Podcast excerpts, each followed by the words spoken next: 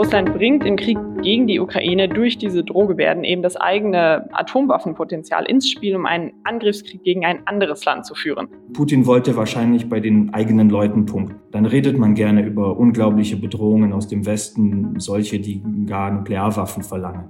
Dies könnten die USA quasi ohne eine massive Antwort nicht stehen lassen, denn sonst wäre auch das Risiko groß, dass andere Staaten wie zum Beispiel China ein solches Vorgehen ebenfalls in Betracht ziehen könnten. Somit kann es schon sein, dass die Nichtverbreitung der Atomwaffen in den nächsten Jahren mitleiden wird. Das heißt, derzeit würde ich sagen, steht der Zeiger eher auf Abschreckung als auf wirklichem Dialog oder Rüstungskontrolle.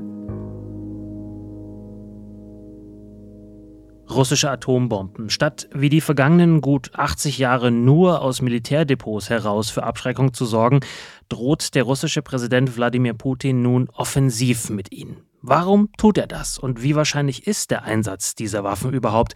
Und wie sollten die, die da bedroht werden, reagieren? Das ist unser Thema in dieser sechsten Ausgabe des SWP Podcast Spezial zum Krieg in der Ukraine.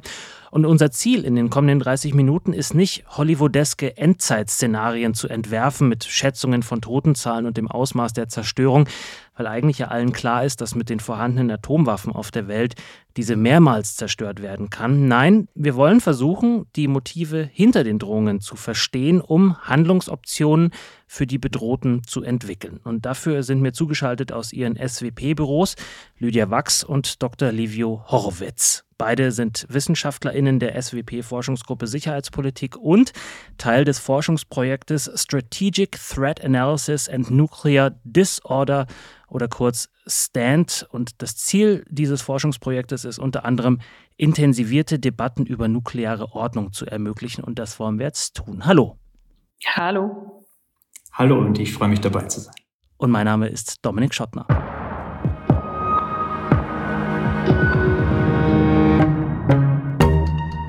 Lydia Wachs. Wladimir Putin hat Ende Februar die Nuklearstreitkräfte Russlands in Alarmbereitschaft versetzt.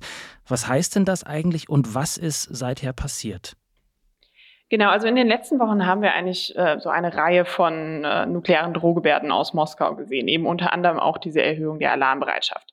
Da war schon äh, Mitte Februar äh, ein Manöver mit Nuklearstreitkräften, welches Russland durchgeführt hat, womit es auch mittels sehr breiter Berichterstattung seine Fähigkeiten sehr klar demonstriert hat.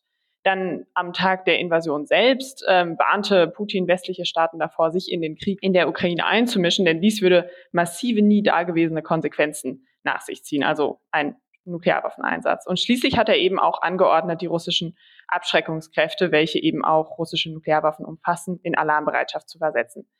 Es gab dann auch noch weitere Verlautbarungen von anderen äh, russischen Offiziellen in den letzten Wochen, mit denen sie aber eher wieder versucht haben, diese ausladenden Drohungen etwas zu entschärfen und etwas zurückzurudern. Was der Kreml ähm, eigentlich vor allem mit diesen Drohgebärden, man, man nennt sie in der Fachsprache auch Nuclear Signaling, ähm, gemacht hat, ist, dass er diese nukleare Dimension des Krieges explizit gemacht hat. Denn natürlich ein Krieg mit einer Atommacht wie Russland birgt ein, das Risiko, dass Nuklearwaffen eingesetzt werden. Doch auch wenn diese ganzen Signale nun natürlich sehr verstörend sind, möchte ich hier doch betonen, dass wir bisher vor allem viel Rhetorik und viel Symbolik aus Moskau sehen und keine wirklich substanziellen Schritte. Das heißt, wir sehen bisher keine wirkliche Vorbereitung auf, auf einen Einsatz von Nuklearwaffen. Beispielsweise eben bezüglich dieser Erhöhung der Alarmbereitschaft sehen wir, dass dies eigentlich keine wirklich signifikanten Schritte nach sich gezogen hat. Denn Moskau hat hier scheinbar nur eine Personalaufstockung an einigen Kommandozentralen vorgenommen und nicht etwa strategische Bomber mit, mit Nuklearwaffen äh, beladen, was dies theoretisch auch umfassen könnte. Also vor allem viel Rhetorik und Symbolik und wenig ja, Substanzielles, was ernsthaft bedrohlich wäre. Mhm. Diese Drohung bzw. das äh, Versetzen in Alarmbereitschaft war ja, ich sag mal, relativ breit gestreut. Es hatte jetzt keinen äh, direkten Ansprechpartner im Sinne, das war gegen die Ukraine gerichtet oder gegen die USA oder gegen Deutschland gerichtet. Trotzdem die Frage, wie hat denn der Westen, wie hat die NATO auf diese Drohung reagiert? Genau, also die USA und andere NATO-Staaten haben diese russischen Drohungen vor allem eigentlich verurteilt und Russland vor einem solchen, vor einem Nuklearwaffeneinsatz ähm, im Ukraine-Kontext gewarnt. Sie haben aber diese russischen Drohungen nicht durch eigene Drohungen oder durch eine eigene Ankündigung einer Erhöhung der Alarmbereitschaft erwidert. Und die USA haben hier sogar extra einen eigentlich geplanten Raketentest verschoben, um diese Eskalationsrhetorik nicht weiter zu verschärfen. Also eher zu versuchen, diese, diese Spannung zurückzufahren und nicht durch eigene Schritte ähm, weiter hier zu verschärfen. Livi Horowitz, ich habe es in der Anmoderation gesagt, diese nukleare Ordnung besteht schon mehrere Jahrzehnte. Und was hat Putin jetzt mit ihr gemacht? Hat er sie aufgekündigt? Hat er sie generell einfach nur in Anführungsstrichen in Frage gestellt oder hat er sie letztlich vielleicht sogar bestätigt? Die Drohung Putins hat die nukleare Ordnung nicht aufgekündigt, sondern in der Tat sie eher bestätigt. Russland und die USA befinden sich seit vielen Jahrzehnten in diesem Gleichgewicht des Schreckens. Sie haben sehr viele Atomwaffen, sie haben sehr viele Trägersysteme. Ähm, das alles, um sicherzustellen, dass jede Seite einen entwaffneten Angriff des anderen überstehen könnte. Also eine überwältigende Mehrheit dieser Nuklearwaffen ist, ist dafür äh, gedacht, die Arsenale der anderen Seite im Fall der Fälle zu zerstören. Das Gleichgewicht besteht somit auch, solange keiner einen Angriff wagen kann. Ähm, das heißt aber inhärent, dass man nicht ohne weiteres nur ein paar wenige Atomwaffen einfach so nutzen kann. Militärspezialisten, Fachleute haben sich viele Gedanken gemacht, wie, wie es gehen könnte, ein limitierter Nuklearschlag gegen eine andere Atommacht zu verüben. Aber das endet auch auf dem Papier in Simulationen fast nie gut. Ähm, die Risiken einer großen Eskalation, in der die USA und Russland ihre Nukleararsenale gegenseitig zerstören, ja, sie ist immer sehr, sehr groß. Also wir leben seit Jahrzehnten mit dieser nuklearen Pattsituation und natürlich treten diese Waffen dann in der Krise im, im Vordergrund. Das heißt aber auf keinen Fall, dass Putin so einfach ohne weiteres Nuklearwaffen gegen NATO-Staaten und schon gar nicht gegen Städte in NATO-Staaten anwenden will oder gar wird. Denn es würde mit massiver Verwüstung auch in Russland einherkommen, diese riskieren. Und das steht in keinem Verhältnis zum, zum jetzigen Krieg. Ja, ich hatte ja auch in der Anmoderation gesagt, wir wollen eben keine filmreifen Horrorszenarien hier entwickeln. Dabei bleibt es auch. Wir wollen aber kurz gucken, wie dieses Gleichgewicht des Schreckens denn so zahlenmäßig überhaupt zustande kommt. Also ist es wirklich ein Gleichgewicht oder ist es einfach so eine, ja, ich sag mal, so eine Pattsituation des Schreckens, weil man weiß, eine Aktion erfordert die andere Reaktion und da ist es gar nicht so wichtig, ob das jetzt zahlenmäßig wirklich im Gleichgewicht ist. Also die, die Zahlen müssen nicht unbedingt stimmen, aber deren, deren Wirkung muss am Ende des Tages äh, doch im Gleichgewicht sein. Experten unterscheiden in diesem Bereich zwischen strategischen Waffen und taktischen Waffen. Strategisch werden die genannt, mit denen Russland die USA angreifen kann. Davon hat Moskau etwas weniger als 1500. Diese Nuklearsprengköpfe würden dann von Interkontinentalraketen, von U-Booten oder von schweren Bomber getragen werden Moskau und Washington haben sich in langwierigen Verhandlungen und schon seit langem und dann immer, immer wieder wie, äh, eingeeinigt, wie viele solche Trägersysteme jeder unterhalten äh, darf und wie viele solche Sprengköpfe. Und somit haben die USA und Russland eine ähnliche Anzahl von, von, diesen, von diesen Systemen. Aber zusätzlich zu den sogenannten strategischen Waffen ähm, schätzt man, dass Russland etwas weniger als 2000 taktische Atomwaffen äh, hat. Das sind Waffen, welche hauptsächlich dafür gedacht sind, eine stärkere konventionelle Armee zu stoppen, welche Russland hypothetisch erhoben wollte. Aber Beobachter sind sich ziemlich sicher, dass diese taktischen Waffen in Zentrallagern verstaut sind und nicht im Feld für den Einsatz äh, bereit liegen. Nichtsdestotrotz, die, die, die Unterscheidung zwischen strategisch und taktisch ist etwas akademisch, etwas künstlich, denn alle diese Waffen sind extrem zerstörerisch. Denn ihr Hauptzweck ist es, die Arsenale der anderen anzugreifen. Das müssen Sie sich so vorstellen, da hocken Raketen in einem Silo irgendwo im mittleren Westen der USA unter mehreren Metern Beton und dann muss eine Rakete aus Russland die halbe Welt umrunden und die Sprengköpfe direkt auf diesem Silo äh, landen. Äh, und damit diese Bombe dann die Waffen der anderen zerstören kann, auch wenn sie mal 100 Meter links oder rechts landet, darum muss die Explosionskraft so unheimlich groß sein. Lydia Wachs, diese Waffen werden ja in einer Nukleardoktrin sozusagen zusammengefasst, beziehungsweise die Anwendung dieser Waffen wird da zusammengefasst. Und Wladimir Putin hat im Sommer 2020 diese Doktrin geupdatet. Was steht denn da jetzt drin, was vorher nicht drin stand? Genau, also ähm, Russland schreibt in, in dieser Nukleardoktrin von 2020 eben fest, warum Russland Nuklearwaffen hat und in welchem Fall sie diese einsetzen würden. So solche Doktrinen haben eigentlich alle Nuklearwaffenstaaten. Dabei werden eben in dieser russischen Nukleardoktrin, in dieser offiziellen, in diesem offiziellen Papier vor allem ähm, Nuklearwaffen ähm, dahingehend dargestellt, dass diese als eine Art Garantie der Souveränität und territorialen Integrität von Russland darstellen. Das heißt, Nuklearwaffen sollen eine defensive Funktion zum Schutz des eigenen Landes haben. Und daran orientieren sich dann eben auch die Einsatzprinzipien. Also Russland hält sich quasi laut Doktrin die Möglichkeit offen, Nuklearwaffen im Fall eines gegnerischen Angriffs mit Massenvernichtungswaffen äh, einzusetzen, aber auch im Falle einer konventionellen Aggression, sofern ähm, ja die Existenz des Staates bedroht ist. Was wir nun aber an der russischen Rhetorik und dem Verhalten sehen, ist Russland diese defensive Rolle und auch die Bedrohung der eigenen Existenz scheinbar breiter interpretiert. Das heißt, dass die Funktion von Nuklearwaffen für Russland über eine eng gefasste Schutzrolle hinausgeht. Das ist etwas, was wir jetzt beobachten oder was auch schon in dieser neuen Do äh, Doktrin von vor knapp zwei Jahren stand? Das ist etwas, was wir jetzt vor allem an, an der russischen Rhetorik und dem Verhalten sehen. Das heißt, Russland bringt im Krieg gegen die Ukraine durch diese Drohgebärden eben das eigene ja, Atomwaffenpotenzial ins Spiel, um einen Angriffskrieg gegen ein anderes Land zu führen. Das heißt, eigene expansive Ziele ja, zu, zu erreichen und dabei westliche Akteure durch das Risiko eben einer Eskalation mit Nuklearwaffen davon abzuhalten, sich hier in den Weg zu stellen. Das heißt, Nuklearwaffen werden hier vor allem zur Einschüchterung und zum Eskalationsmanagement ins Spiel gebracht, um eben eine, eine Ausweitung dieses derzeit doch lokalen Konflikts durch eine Intervention der NATO zu vermeiden. Das heißt, sie werden also nicht wirklich zum Schutz des eigenen Landes, wie das eben in der Doktrin steht, sondern zum Abschirmen bzw. der Gewährleistung eigener expansiver politischer Ziele hier ins Spiel gebracht. Livi Horowitz, vor dem Hintergrund dieser Doktrin, wie es Frau Wachs gerade erklärt hat, welchen Zweck verfolgt denn Putin mit den Drohungen? Ja, das ist, das ist genau die Krux äh, der Geschichte. Vor dem Hintergrund der Doktrin ähm, sollte Putin eigentlich nur einen sehr bezwäng, äh, begrenzten Zweck äh, verfolgen, äh, dass sich die NATO nicht direkt mit Soldaten vor Ort in den Krieg in die Ukraine einschaltet und dann diesen Krieg vor Ort, nicht nur vor Ort gewinnt, sondern auch auf russischem Territorium weiterführt. Ja, das ist das, was in der Doktrin steht. Nur hat das Putin nicht so gesagt. Äh, was er abschrecken wollte, war, dass die NATO, die Europäer, die Amerikaner überhaupt vor Ort intervenieren. Das hat auch die NATO so entschieden. Das haben alle politischen Entscheidungsträger auch so gesagt, dass die NATO nicht vor Ort kämpfen wird. Aber, aber Putin wollte wahrscheinlich sicher gehen, dass alle verstanden haben, dass das eine rote Linie ist. So. Und dann, das ist die Doktrindimension.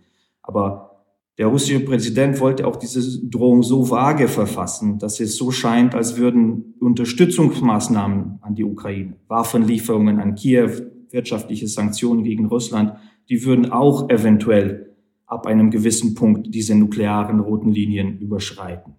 Und dieser Versuch, solche Hilfen an die Ukraine auch noch mit Nuklearwaffen abzuschrecken, das ist das, was viele in den westlichen Regierungen aufgebracht hat. Denn Putin ist einfach nicht glaubwürdig, wenn er so etwas sagt. Kein Mensch glaubt, man nimmt die Zerstörung Russland in Kauf, um Waffenlieferungen an die Ukraine abzuschrecken. Sind aber noch zwei Punkte wichtig. Putin wollte wahrscheinlich bei den eigenen Leuten punkten. Ja, der Krieg läuft nicht gut, die Sanktionen beißen, man muss die Bevölkerung einschwören. Dann redet man gerne über unglaubliche Bedrohungen aus dem Westen, solche, die gar Nuklearwaffen verlangen. Gute alte Propaganda. Ähm, nicht zuletzt, Putin wollte höchstwahrscheinlich auch der westlichen Bevölkerung einen Schrecken äh, einjagen. Denn wenn die Leute hier Angst haben, dann haben sie auch keine Lust mehr, dass die deutsche Regierung die Ukraine unterstützt. Und, und wenn man schaut, wie viele Leute Jodtabletten kaufen wollten und wie viele nach Bunkern gefragt haben, ähm, dann hat der Kreml das ziemlich gut hingekriegt. Ob schon es kaum einen Grund für den Einzelnen hier gibt, sich für Leib und Leben Sorgen zu machen. Mhm. Dann sind wir direkt bei der Wahrscheinlichkeit eines Atomkrieges, der ja viele umtreibt, wie Sie ja gerade schon erklärt haben. Für wie wahrscheinlich halten Sie denn einen Einsatz von Atomwaffen durch Russland aktuell? Also ich denke, es gibt hier ja theoretisch unterschiedliche Wege, wie es überhaupt zu einer solchen nuklearen Eskalation, zu einem Einsatz von, von Atomwaffen kommen könnte. Erstens könnte es eben zu einem ja, gezielten Nuklearwaffeneinsatz von russischer Seite aus kommen. Aber und auch wenn wir jetzt diese ganzen verstörenden Drohgebärden aus Moskau gesehen haben, scheint doch in der derzeitigen Situation, das heißt, solange die NATO nicht direkt militärisch interveniert oder Putin massiv die Kontrolle im eigenen Land verliert und sich dadurch irgendwie extrem in die Ecke gedrängt fühlt, doch die Wahrscheinlichkeit gering, dass der Kreml sich für einen gezielten Einsatz entscheidet. Denn ebenso ein gezielter Einsatz von Nuklearwaffen gegen die NATO, aber auch gegen die Ukraine hätte massive sicherheitspolitische Folgen, auch für Russland. Denn, also erstens, ja, ein, ein Nuklearwaffeneinsatz gegen die NATO würde eben die Gefahr einer massiven Eskalation, also einer Intensivierung des Konflikts bergen. Denn die NATO würde darauf womöglich auch nuklear reagieren. Das ist eben genau diese Logik des Gleichgewichts des Schreckens, welche eben Livio Horowitz gerade ähm, angesprochen hat. Aber auch ein Nuklearwaffeneinsatz gegen die, die Ukraine direkt hätte sicherlich sicherheitspolitische Kosten für Russland. Die Ukraine mag zwar nicht Teil der NATO sein und, und des amerikanischen nuklearen Schutzschirms, aber dennoch würde eben ein auch noch so begrenzter ja, Nuklearwaffeneinsatz die Qualität des Konflikts und die Interessenlage auch von den USA massiv verändern. Das haben die USA übrigens auch ja in den letzten Tagen noch einmal öffentlich und gegenüber Russland so unterstrichen. Denn auch ein sehr begrenzter Nuklearwaffeneinsatz würde eben ein Überschreiten der nuklearen Schwelle und damit ja der erste Nuklearwaffeneinsatz seit 1945 darstellen. Dies könnten die USA quasi ohne eine massive Antwort nicht stehen lassen, denn sonst wäre auch das Risiko groß, dass andere Staaten wie zum Beispiel China ein solches Vorgehen ebenfalls in Betracht ziehen könnten. Das heißt, hier wären wirklich ordnungspolitische Interessen von den USA betroffen. Das heißt, die Kosten wären für Russland enorm hoch. Und der Nutzen wäre doch sehr zweifelhaft, denn Russland hat genug nicht-nukleare Fähigkeiten, um weiter zu eskalieren. Und es ist auch enorm fraglich, inwiefern eine von ja, Nuklearwaffen zerstörte Ukraine Russlands scheinbarem Interesse des Einflusses über das Land wirklich weiterhelfen könnte. Daher scheint doch es derzeit unwahrscheinlich, dass Putin sich in, in dieser derzeitigen Lage und der derzeitigen Konstellation für einen Einsatz von Nuklearwaffen entscheidet. Aber wenn ich das jetzt gerade richtig äh, gehört habe, haben Sie von gezieltem Einsatz gesprochen. Gibt es denn auch einen ungezielten Einsatz von Atomwaffen? Klar, es wäre noch die unbeabsichtigte Eskalation. Die ist natürlich auch möglich. Vieles ist möglich. Aber Stand heute ist das extrem unwahrscheinlich. Ja, was einige befürchten, ist, dass der jetzige Krieg weiter konventionell eskaliert und sich dann aus dieser konventionellen Intensivierung sich dann irgendwann nukleare Risiken äh, ergeben. Aber davon sind wir halt weit entfernt. Denn in diesen Szenarien wird eher der unwahrscheinliche Eintritt der NATO in den Krieg erwähnt. Und dann wäre es tatsächlich etwas komplizierter. Zumal auch dann die Aussage von wegen, dann ist der dritte Weltkrieg zugange, auch sehr, sehr vorsichtig zu genießen sind. Denn auch in einem solchen Fall würden sowohl Russland als auch die NATO ein starkes Interesse haben, diesen Krieg nicht über die Grenzen der Ukraine äh, ausufern zu lassen und somit auch kein Interesse daran, Atomwaffen äh, anzuwenden. Ähm, und sicher kann es ja passieren, dass zum Beispiel ein russischer Kampfflugzeug, welches aus Versehen NATO-Raum verletzt, abgeschossen wird. Sicher können technische Probleme äh, entstehen. Aber das heißt nicht, dass Moskau oder Washington dann gleich zu Atombomben greifen würden. Und Vergleiche mit den Krisen vom Anfang des Kalten Krieges sind meines Erachtens weitgehend verfehlt. Damals konnte man kaum miteinander kommunizieren. Ja, der Khrushchev, der musste über die Radiostation in Moskau, also der sowjetische Führer, dem Kennedy, dem amerikanischen Präsidenten, Mitteilungen schicken. Heute will man manchmal nicht äh, miteinander reden, aber in Krisensituationen hat man die technischen Mittel, um das doch ganz schnell machen zu äh, können. Und in manchen der damaligen Situationen hätten die Parteien wirklich nur auf Nuklearwaffen zurückgreifen können, um ihre Interessen zu verteidigen. Das ist äh, heute in der Ukraine, im Ukraine-Krieg einfach anders. Hm. Herr Horowitz, ich äh, schätze ja, dass Sie das sozusagen etwas äh, dämpfen, gerade die, die Furcht und die Sorge vieler Menschen. Ähm, gleichzeitig muss man ja aber auch festhalten, dass viele nicht erwartet hatten, dass Wladimir Putin und Russland so agiert, wie es jetzt agiert. Ist man da vielleicht ein bisschen naiv gewesen jetzt auch und auch in dieser Atomfrage vielleicht ein bisschen naiv? Ähm, das glaube ich nicht. Ähm, Sie haben absolut recht. Ähm, viele Leute haben das unterschätzt. Und sie haben es zum Teil unterschätzt, weil sie genau das prophezeit haben, was jetzt passiert. Es macht für Russland nicht so viel Sinn, diesen Krieg zu führen. Und dementsprechend haben sie auch im Vorhinein erwartet, dass die dass Moskau diesen Schritt nicht machen äh, wird. Ähm, allerdings sind das schon, äh, ist der, hinkt der Vergleich äh, ein bisschen. Ähm, auf der einen Seite ähm, sprechen wir über doch etwas, was, was der russische Präsident machen konnte, auch wenn das für ihn oder für Russland äh, offensichtlich nicht so viel Sinn äh, macht. Und das andere ist eine fundamentale Entscheidung, äh, die doch mit der Zerstörung, mit der gänzlichen Zerstörung der russischen Föderation möglicherweise einhergehen könnte. Ja, da irrt man sich halt doch äh, hoffentlich seltener. Mhm. Herr Horowitz, dann bleiben wir gleich nochmal bei Ihnen. Wir hatten ja eingangs dieses Gleichgewicht des Schreckens in den vergangenen Jahrzehnten beschrieben. Nach dem, was wir jetzt gehört haben, gibt es denn eine neue globale Ordnung oder Unordnung oder ist es eigentlich weiter die alte? Ich denke, das ist weiterhin die alte Ordnung. Es hat sich nicht so viel verändert. Allerdings, wenn Putins Herangehensweise erfolgreich ist und das Schule macht, dann haben wir tatsächlich ein Problem in der internationalen Ordnung. Wenn man einfach so Staaten angreifen kann und dann mit Nuklearwaffen drohen kann, um andere davon abzuhalten, den Angegriffenen zur Hilfe zu eilen, ja, dann wird es tatsächlich massive Implikationen haben. In der NATO zum Beispiel werden sich der eine oder andere wieder Sorgen machen. Wie glaubwürdig ist die Rückversicherung des Bündnisses? Solche Sorgen haben schon vor einigen Tagen dazu geführt, ja, dass die NATO eine Stärkung der Verteidigungsaufstellung veranlasst hat. Allerdings, ob diese Anstrengungen die Ängste beruhigen oder nicht, ähm, ja, das wird viel damit zu tun, was weiter in den Ukraine-Krieg äh, passiert. Auch bei Staaten wie Nordkorea oder Iran oder Saudi-Arabien, da wird man die nukleare Dimension des Krieges in der Ukraine schon aufmerksam verfolgen und Schlüsse für das eigene Handeln äh, ziehen. Somit kann es schon sein, dass die Nichtverbreitung der Atomwaffen in den nächsten Jahren mitleiden wird. Und der Rüstungskontrolle wird es auch nicht viel besser gehen. Denn Russland hat Glaubwürdigkeit verloren.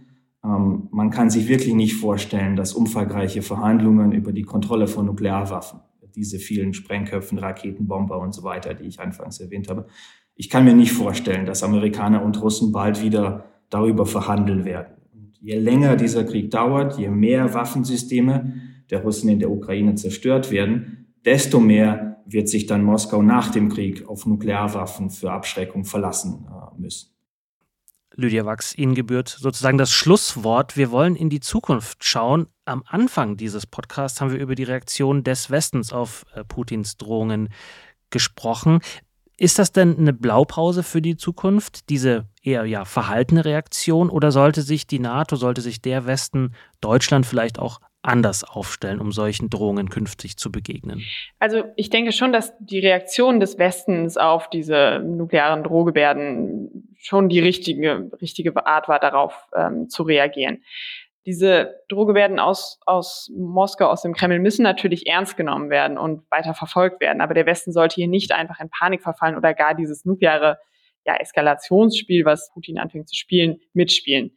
Was ich damit meine, ist, es ist wichtig, dass die NATO-Staaten weiter, ja, weitere Unterstützungsmaßnahmen an die Ukraine durch eine realistische Einschätzung der Wahrscheinlichkeit, dass dies einen Nuklearwaffeneinsatz provozieren könnte, begleiten. Gewisse Maßnahmen, also wie bereits skizziert, zum Beispiel eine direkte militärische Intervention der NATO oder ein, ein richtiges Hinwirken auf einen Regimewechsel in Russland, diese Maßnahmen könnten natürlich das Risiko eines Nuklearwaffeneinsatzes steigern. Davon sind wir aber, wie wir auch schon besprochen haben, gerade wirklich weit entfernt.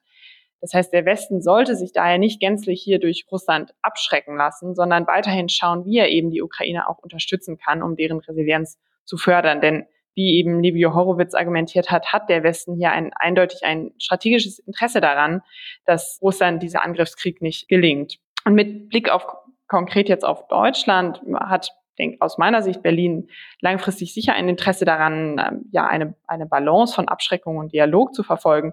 Doch kurz- und mittelfristig ist es aus meiner Sicht wichtig, dass Berlin neben eben diesen ja, Unterstützungsmaßnahmen an die Ukraine vor allem die Abschreckung der NATO stärkt und sich aktiv an der Rückversicherung der ost- und ähm, zentraleuropäischen NATO-Staaten beteiligt. Das heißt, derzeit würde ich sagen, steht der Zeiger eher auf Abschreckung als auf wirklichem Dialog oder Rüstungskontrolle. Frau Wachs, Herr Horowitz, vielen Dank für diese Deeskalation im Gespräch. Ich glaube, das war an der Stelle für ganz viele, die uns zugehört haben, bitter nötig. Vielen, vielen Dank von unserer Seite. Dankeschön.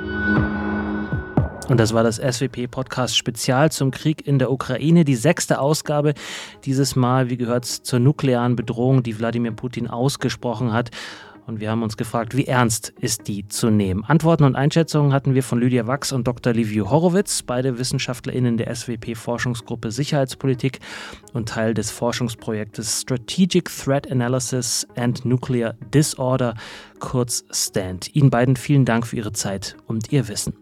Und auch Ihnen, liebe Zuhörerinnen und Zuhörer, auch Ihnen vielen Dank für Ihr Interesse und Ihr Zuhören. Wenn Sie sich in das Thema weiter einlesen wollen, wir verlinken auf der SWP-Website unter dieser Podcast-Folge einige Artikel zu dem Thema. Und wenn Sie immer auf dem neuesten Stand gehalten werden wollen, abonnieren Sie gerne SWP-Newsletter, SWP-Facebook oder Twitter-Accounts. Da kriegen Sie auch Bescheid über die neueste Podcast-Folge und die gibt es überall da, wo Sie sonst Ihre Podcasts ziehen. Mein Name ist Dominik Schottner. Bis zum nächsten Mal. Bleiben Sie neugierig.